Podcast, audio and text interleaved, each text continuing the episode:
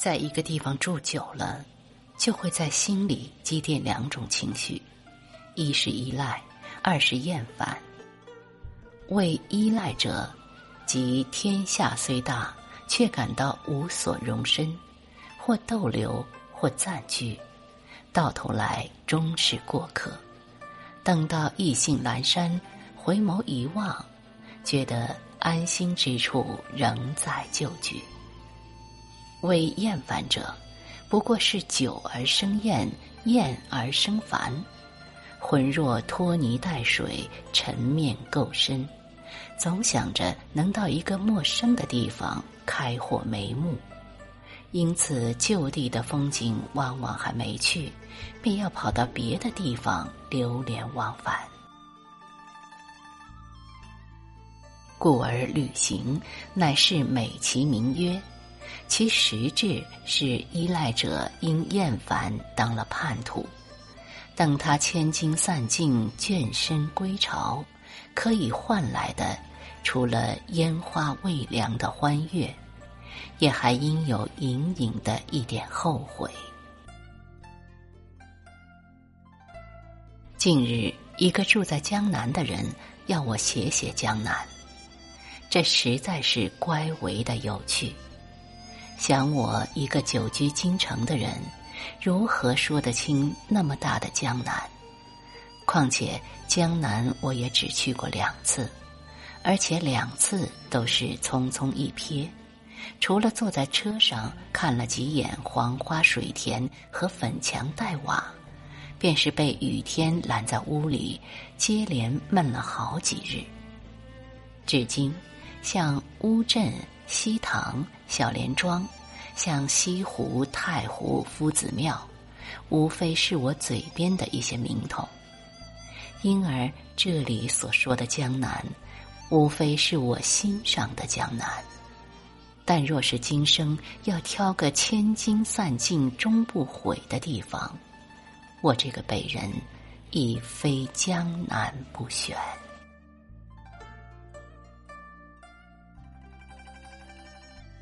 北方人身居大漠关城，惯来吞酒啖肉，骨子里就不免发浑。身上总有些揭竿造反似的不安分，而南方人拿鱼当饭，以茶当酒，便养得骨子里的好温柔。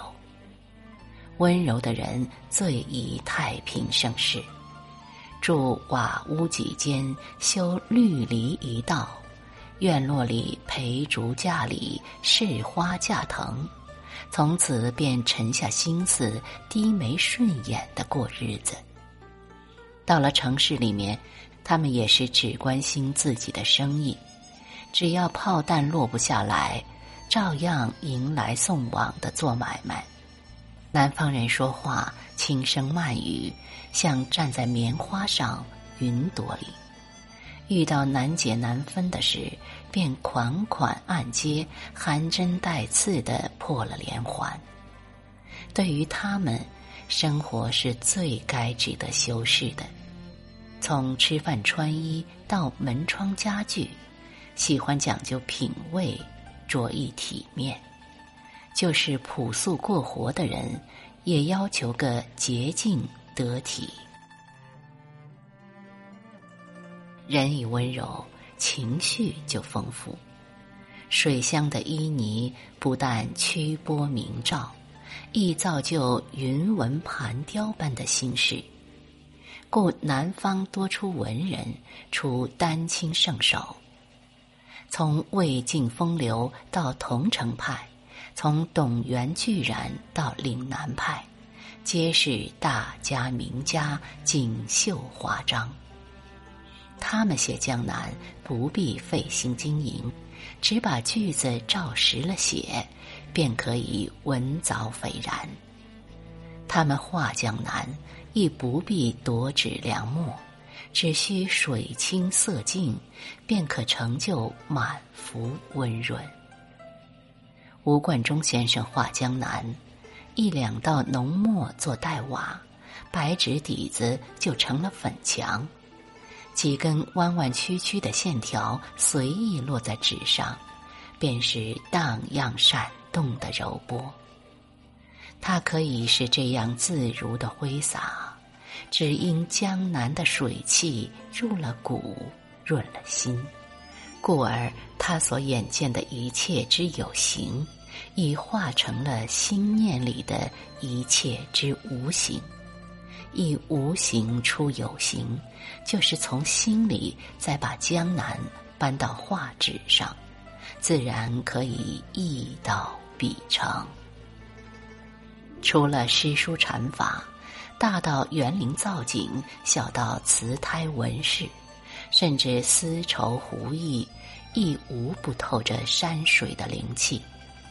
它们或精致，或冲淡。皆自有一派江南气象。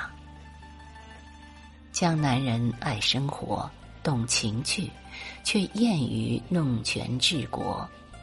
似李煜、韩熙载者，他们君不像君，臣不像臣，一个公词，一个善文，却到底挡不住江河日下。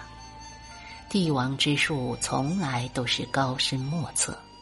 脸上可以是慈眉善目，但心里必揣着烈龙怒虎，断不是柔情在怀的文人才子所可驾驭的。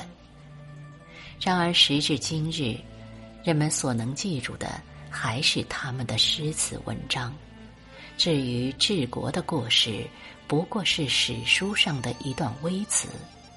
可见，唯有性情真趣。才是穿越洪荒岁月的最终胜者。他之所以为天地人神共同赏识，只因含着大慈悲、大情怀。即使后世万代的人想起这些，也觉得可敬可亲。